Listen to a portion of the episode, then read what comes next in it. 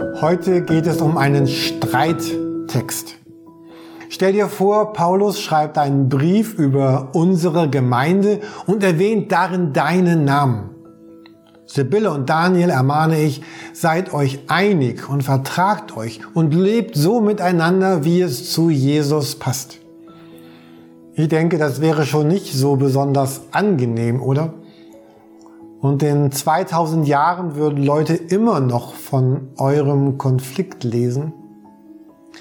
Keine Ahnung, um was es damals konkret ging, da kann man ja nur mutmaßen. Unterschiedliche Standpunkte zu theologischen Fragen vielleicht. Spannungen darüber, wie die Mittel der Kirche eingesetzt werden sollten oder Differenzen darüber, wie man andere zu Jesus einladen kann.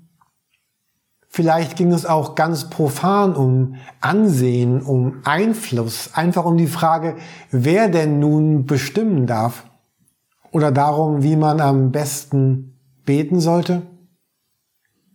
In einer Gemeinde gibt es hunderte von Fragen, wo man aneinander geraten konnte, könnte. Und interessant ist, wozu Paulus sie hier auffordert, beziehungsweise in welchen Zusammenhang er diesen kurzen Text stellt. Die Aufforderung selber in Vers 2 heißt ja, seid einmütig. Habt dieselbe Gesinnung. Seid eines Sinnes. Und nun sicherlich geht es nicht darum, dass wir jede einzelne Frage gleich sehen könnten oder müssten oder sollten. Das wäre ja zutiefst unrealistisch. Sobald zwei Menschen zusammen sind, gibt es immer unterschiedlichste Sichtweisen darüber, was denn unter bestimmten Umständen das Bessere zu denken oder zu tun sei. Und manchmal bin ich ja mit mir selber uneinig, wie ich etwas sehen will. Ihr kennt auch diese inneren Stimmen in Kopf, Herz, Gefühl, die miteinander in uns diskutieren. Und was Paulus hier anmahnt, ist eine Veränderung unserer Gesinnung, unserer Ausrichtung, dessen, was meinen Sinn ausmacht, worum es mir geht worum ich strebe, wonach ich strebe. Dieser Abschnitt beginnt mit dem Wort darum, daher, deswegen, je nach Übersetzung. Und das ist ja nicht ein Füllwort, sondern Paulus sagt, wegen dessen, was ich eben gesagt habe, folgt das, was ich jetzt sage. Worüber hatte Paulus denn eben gesprochen? Nämlich darüber, dass unser Bürgerrecht im Himmel ist. Er hat darum geworben, dass wir uns nicht im Hier und Jetzt verlieren, dass all die spannenden Dinge und Fragen unserer Welt nicht die Mitte unseres Lebens ausmachen, sondern ein Leben zu führen, das darum kreist, dass ich jetzt schon in Gottes Welt lebe. Und dass dieses Leben ein Durchgang ist, das eigentliche Leben, es kommt erst noch. Und Paulus hat gesagt, dass Gottes Welt wandelt alles um. Es gelten dort ganz andere Werte in Gottes Reich. In den Impulsen haben wir immer wieder in den letzten Wochen davon gesprochen.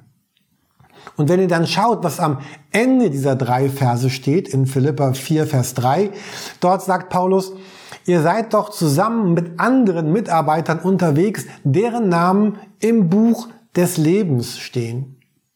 Wieder dieser Blick auf die ganz andere Realität, die, die genauso wahr ist wie alles, was wir sehen und, und anfassen und, und fühlen können. Wir leben gleichzeitig in, in zwei verschiedenen Dimensionen, in zwei Wirklichkeiten, die beide gleichzeitig da ist. Und da ist das Reich Gottes, das Himmelreich, das begonnen hat, das sich entfaltet, das sich ausbreitet, das diese Welt durchdringt.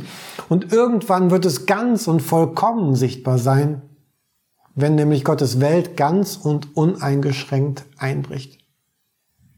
Und Paulus sagt, deswegen, weil das so ist, lasst es jetzt nicht zu, dass euch irgendetwas so in Beschlag nimmt im Miteinander, dass es nicht mehr möglich ist, gemeinsam für dieses Reich Gottes, für das Evangelium zu kämpfen und sich dafür einzusetzen. Und eben alles daran zu setzen, dass Menschen Gott kennen dass sie Freiheit erleben, dass sie ihre Bestimmung entdecken, dass sie Verantwortung übernehmen und das gemeinsam.